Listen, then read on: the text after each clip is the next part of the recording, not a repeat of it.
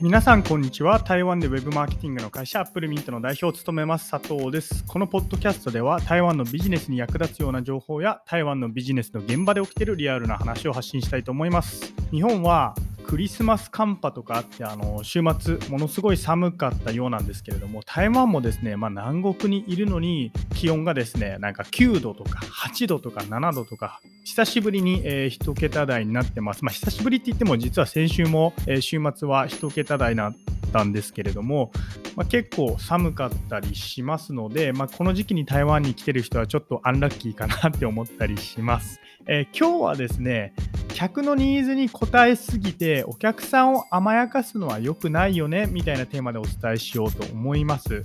このお話をしようと思った背景から、えー、ご説明させてください。ビジネスにおいて台湾と日本で何が違いますかって聞かれた時にいろいろあるんですけれども圧倒的にこれ違うなって思うのは返品文化かなっていうふうに思ったりします。台湾のいいところはあの返品するみたいな文化が結構根付いていてですね例えば EC サイトで、ま何か物を購入して箱を開けてあれ？ちょっと違うなとかあるいはあのなんかこれ嫌だなみたいに思ったらですねよく返品できるんですよなので台湾人って EC サイトで何か物を購入した場合ですね通常1週間ぐらい、え送られてきた時の箱をキープして返品に備えます僕もですね、今まで何回か返品をしたことがあります。例えば何か物を買ってですね、それを実際に1回だけこう箱から取り出してあの使用してみたら、ん？なんかこれ思っていたのと違うなっていうので、あの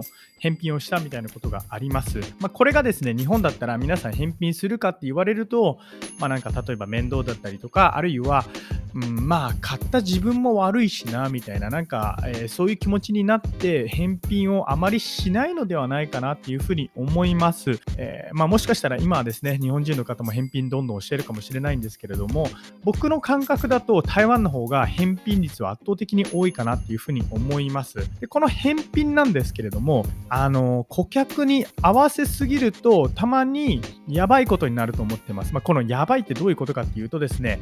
顧客を甘やかしすぎてこう返品を容易にさせすぎると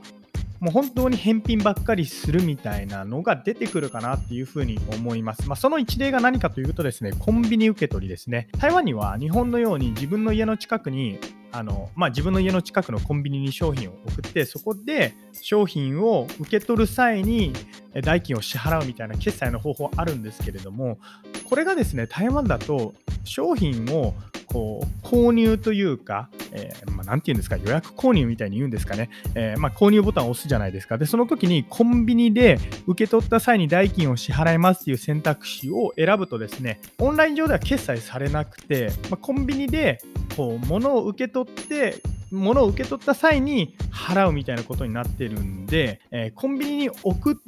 て送りっぱなしにしてそのままコンビニに受け取らないみたいなことが受け取らないみたいな人がですね結構いるんですよ。でそうすると、まあ、どうなるかというとですね商品を販売してコンビニに発送したメーカーっていうのは送料を負担することになるんですね。でこの送料っていうのがこう積み重なると結構な負担になってきます。じゃあこの話から何が学べるかというとですね顧客のニーズにえー、毎度合わせてこうお客さんが購入しやすいようにあるいはお客さんがしたいことみたいなのを毎度実現していたらそれがかえって、まあ、他のお客さんの迷惑になるみたいなことっていうのが起きるっていうふうに僕は思っています。まあ、この受け取らない返品問題みたいなのが起きる理由っていうのは何でかっていうと、まあ、単純に顧客にコンビニ決済っていう選択肢を与えているからだと思うんですね。でまあ、ただですね、まあ、メーカー側もそのこの選択肢を与えていることによって悪影響が出てるっていうのはもちろん理解しているんですけれども、ただ、この選択肢を与えていることによって購入率はおそらくアップしているんで、まあ、悩ましいところだとは思うんですね。ただしですよ、考えてみると、例えば、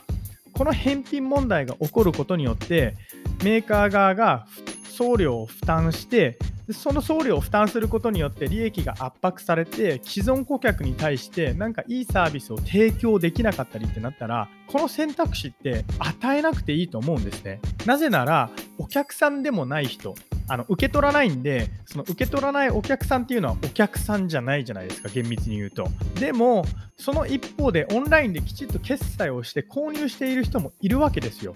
でも、この送料が負担で、例えば、えー、人材を確保できないとか、あるいは、えー、この返品のお問い合わせ、まあ、返品に対応しているがために既存顧客の、まあ、何らかのそのお問い合わせに対して反応が遅れるとかっていうのが出てくるわけじゃないですか。そうするとこのコンビニ受け取りみたいな選択肢ってあの与えない方がいいと思うんですね。まあ、これは本当にまあ、なんていうんですか、まあ、経営者の考えによって変わってくるとは思うんですけれども、まあ、僕はですね、もしも既存顧客に対して迷惑がかかっているのであれば、選択肢、こういった選択肢を与えなくてもいいかなっていうふうに